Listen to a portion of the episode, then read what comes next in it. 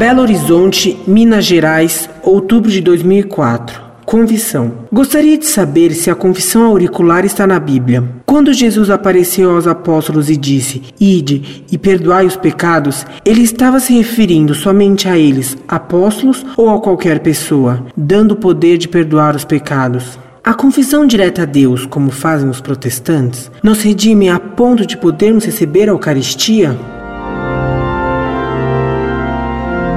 Muito prezado doutor, salve Maria. Nosso Senhor instituiu o sacramento da confissão quando disse a seus apóstolos: Aqueles a quem perdoardes os pecados, ser-lhes-ão perdoados, e aqueles a quem o retiverdes, ser-lhes-ão retidos. João, capítulo 20, versículo 23. Portanto, o sacerdote pode perdoar ou não os pecados confessados. Como poderá o sacerdote saber que pecados deve perdoar e que pecados reter se eles não forem revelados pela pessoa que vai se confessar?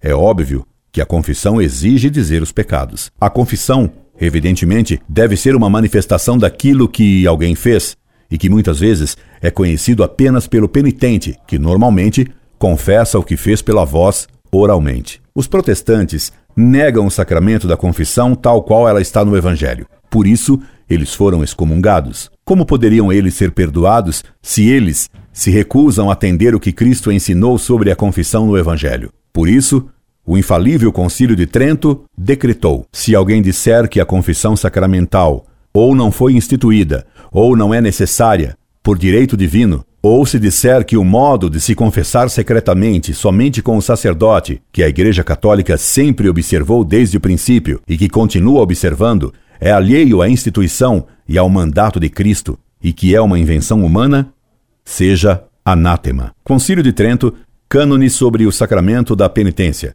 Canon 6, Denzinger 916. Esperando ter satisfeito seu pedido, prezado doutor, me subscrevo atenciosamente. Incorde Jesus Semper, Orlando Fedeli.